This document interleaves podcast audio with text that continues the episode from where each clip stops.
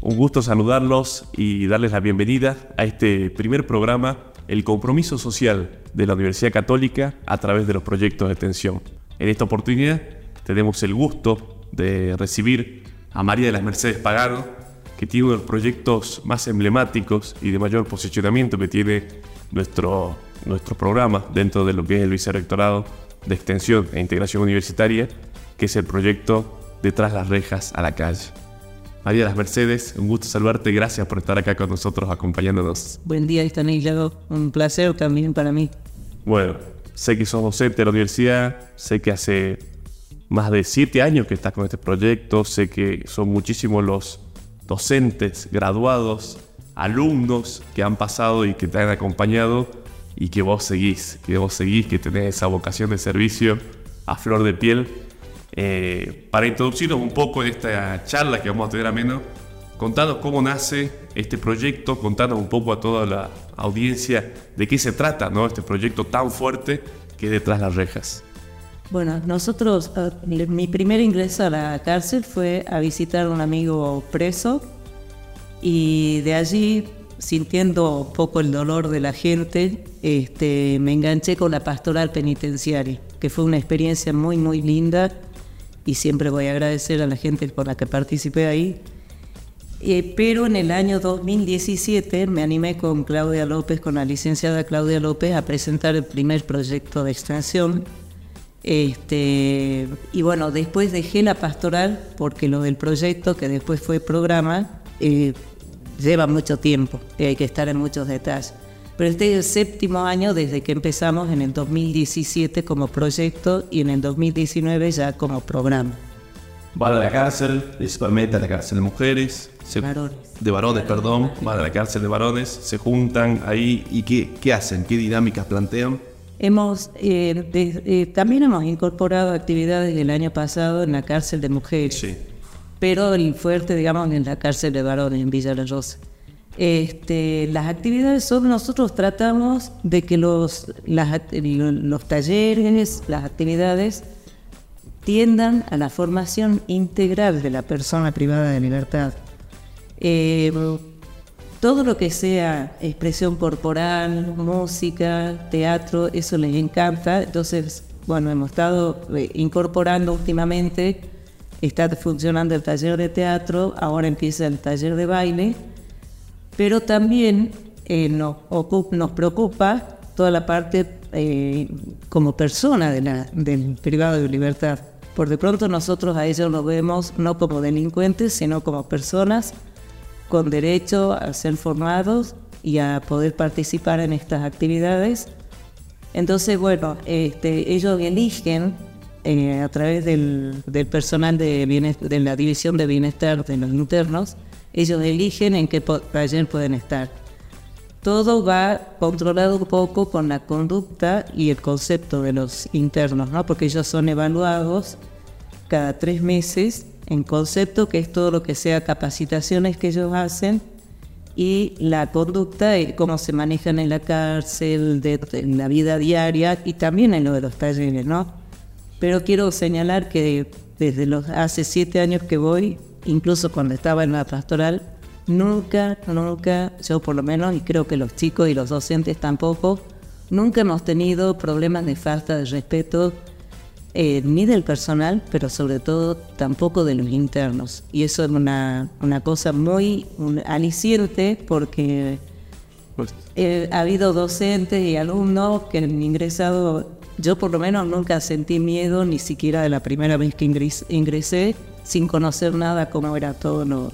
Tuve la oportunidad de conocer lo que vive la familia, porque yo empecé haciendo la fila en la vereda, dos, tres horas, eh, la requisa común para todos los familiares, que es bastante complicada. Pero este, después, bueno, con, con Carmen iniciamos, entramos mucho más fácilmente y nunca, nunca sentí miedo. Eso, ¿Y qué sentiste? ¿Y qué sentís? Eh, yo sentía que es como que Dios me puso ahí. No, yo nunca me imaginé, nunca me imaginé entrar a una cárcel hasta que entró este, un amigo preso Este, y bueno, yo iba a visitarlo junto con, a compartir con la familia también, pero nunca me imaginé que iba a llegar a esto. Y soy una convencida de que es Dios el que te toma eh, de acuerdo a, a los talentos, a los dones que Él mismo te da y que uno trata de hacernos eh, crecer.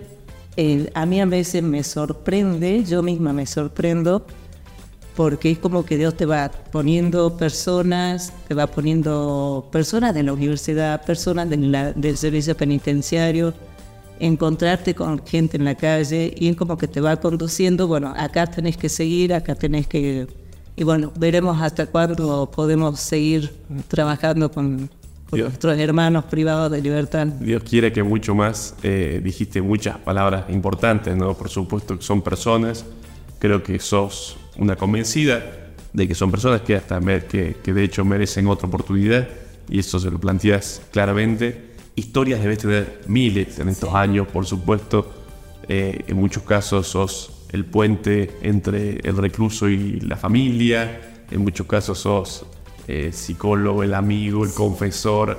Eh, contando un poco cómo vivís ese rol y después también contando cómo lo viven los estudiantes, ¿no? los graduados que van, que te acompañan, eh, qué se llevan, porque estoy seguro que no solamente ponen en práctica lo que aprenden, sino que es impresionante lo que, debe, lo que se deben llevar de, de esas experiencias. ¿no? Sí, este, ellos mismos lo, van diciendo. Este, nosotros no buscamos el reconocimiento, lógicamente, pero es, un, es una cosa muy, muy linda el sentir que uno, aunque sea una pequeña semilla que uno siembra, que uno no sabe, no sabemos si después algunos reinciden, no, no tienen la fortaleza para mantenerse, este, pero eso ya no, no, no nos compete a nosotros tratamos de, dar lo mejor de nosotros y es muy grande, muy grande, siempre ha sido muy grande el compromiso tanto de los docentes de la universidad y otra gente que ha participado también en,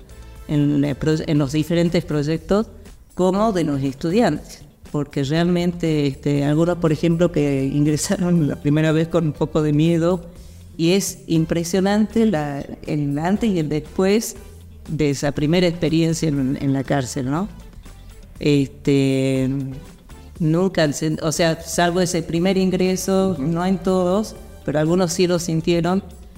Este, pero después se, enganchan mucho con, con esta actividad. Y, y, con respecto a la familia, en el proyecto, el, nombre completo del, programa es Detrás la reja a la calle, aportes para la reinserción sociolaboral de personas privadas de libertad en libertad condicional o libres y familiares. En el año 2019, por, por sugerencia de un personal penitenciario, eh, incorporamos a, a, gente que está en libertad condicional o libres. Y es el programa de inserción sociolaboral que es, bueno, el ex patronato, el que me manda este, algún mensaje que, bueno, que un juez le pide a tal persona que tiene que hacer un curso y entonces... Y en el año 2019 yo pedí autorización acá en la universidad a Constanza Biedrich para ver si podíamos hacer las capacitaciones para personas en libertad condicional o libres acá en la universidad. Y Constanza enseguida me accedió, me dio autorización, lo único que teníamos que hacer es pedir, ver la cuestión de aulas y fue una experiencia muy linda porque estaba, era un grupito de cuatro o cinco personas eh, y estaba el hijo mayor de uno de los privados, de los de que estaban en libertad condicional, ¿no? que se mantuvo con los tres talleres que hicimos y fue también una experiencia muy linda, eh, tanto para esta gente, que además nos recibían, por ejemplo, alguna, alguna reunión hicimos en, en un box o en un aula de, de la Facultad de Economía, y después en eh, una también en una también en, la escuela de negocios y eh, en la sala de reuniones de la biblioteca. o sea, la gente que estaba a cargo de la biblioteca en ese momento eh, nos veía llegar, enseguida nos abría. Y entonces para ellos era muy importante esta experiencia de sentirse recibido, porque yo, decía, yo mi idea era en la universidad la gente tiene que acostumbrarse a que esta gente está en la calle, está en la calle y que uno puede encontrarse. Entonces, qué bueno hacer algunas actividades acá dentro de la universidad. Por supuesto, por supuesto. Está lindísimo lo que decís, Mercedes. Felicitarte nuevamente. La verdad que sos un, ejemplo y ese ejemplo sé que contagió a muchos, a muchos estudiantes y a muchos hoy graduados que se llevan esa experiencia grabada y que seguramente les ha servido para, para su día a día, ¿no? Contanos también un poco, ya nos hablaste de, de, que y has resaltado el respeto que han tenido siempre eh, los reclusos, personal de, de administración de ahí, de la cárcel, pero contado cómo lo reciben, porque habrá días y días, habrá días que ellos, como todos, ¿no? Con buenos humores, con malos humores, cómo logran romper ese hielo. Eh, ellos seguramente solicitan mucho estos talleres, les debe gustar. Sé que no le dan a cualquiera, sino que depende de los comportamientos, es una especie de incluso premio esta posibilidad que tienen de hacer estos talleres y demás. Contad un poco eso, cómo, cómo lo toman eh, los reclusos a este, a este servicio de comunidad que estamos dando. En general, o sea, hay algunos que lógicamente, como saben que son evaluados, eh, se anotan en dos o tres talleres porque van a tener un certificado. Yo a una sola persona le tuve que decir y otra profesora también el año pasado que no le íbamos a entregar ningún certificado porque se había anotado en tres y no cumplía con ninguno. Entonces, este, y si nosotros les aceptamos ese incumplimiento, estamos actuando en contra de lo que ellos necesitan como disciplina. Pero en general, este, no esperan. Es más, cuando hacemos el acto de cierre, este, ya presenté la nota para este año. ahí estaremos, ahí estaremos acompañando. Este, apenas termine el acto, ya los internos que, que han podido estar en el acto, nos pregunta, profe, ¿cuándo, llegue, ¿cuándo vuelven? ¿En febrero, en marzo? Y bueno, ya vamos a ver, porque es toda una, una cuestión este, administrativa y burocrática, porque bueno, un sistema así, pero en general hemos tenido siempre apoyo del, también del servicio penitenciario. Hasta ahora, salvo una, una sola pequeña actividad, este, no, no se pudo hacer porque la persona, un penitenciario, no podía trabajar en el proyecto en horario de trabajo. Mm. Pero si no, todos nos han, todos nos han aceptado en las distintas gestiones que hubo, porque yo creo que desde que empezamos, viste la cuarta gestión más o menos, y este, pero siempre con mucho apoyo del servicio penitenciario también, y los internos siempre esperando. Y por eso nosotros, yo creo que eso también nos mantiene a veces, a veces uno, yo me siento a veces cansada y digo, no, ya renuncio, porque además uno tiene la sensación de que al personal del sector de bienestar le está dando más trabajo. Pero bueno, eso es parte de la función de ellos también. Y yo digo, bueno, dejamos, pero no, este, creo que vale la pena seguir mientras la universidad y el servicio penitenciario nos acompañan. Ese es Diosito, Diosito te, te marca esa, esa tenacidad que tenés, sé que sos siempre dentro del respeto, pero rompes toda la burocracia que sea necesaria para que esto siga vigente. Así que estoy seguro que la universidad el acompañamiento va a estar permanente, más que nada porque sabemos de la obra que realizas. Y justamente, como para ir cerrando, contagiando un poco el, el hecho este del, del, poder del servicio, ¿no? A los que nos están escuchando ahí, la importancia de dar algo al otro, y en este caso puntual a personas que quizás por algún inconveniente, eh, por alguna causa, miles de causas habrá que ver, ellos están privados de la libertad. En muchos casos ellos plantean de que no tienen otra oportunidad, de que cuando salen no le van a dar trabajo, de que su padre estuvo preso, de que su abuelo estuvo preso, de que sus hermanos murieron en el delito, eh, toda esa ese peso, esa carga social yo sé que vos la escuchás a diario, sé que todas las semanas van para allá. Eh, un poco con esa esperanza de que se puede. Contanos un poco. Yo creo, Stanislao, que como siempre comentamos, a veces con personal penitenciario, con los mismos internos, uno nunca está eh, exento de que uno se mande alguna macana en algún momento y que tenga que ir a, a estar privado de libertad, o un familiar o una persona muy amiga. Entonces, este, tratar de, ver es lo que vos decías, ¿no? Las historias son, eh, nosotros no las conocemos, algunos internos sí, por ahí te cuentan algo, pero mm, la, mucha gente, mucha gente, la mayoría, no, no es justificar el delito, pero vienen con arrastres de familias este, no insertas, por eso yo antes ponía el re, insertado el re entre paréntesis.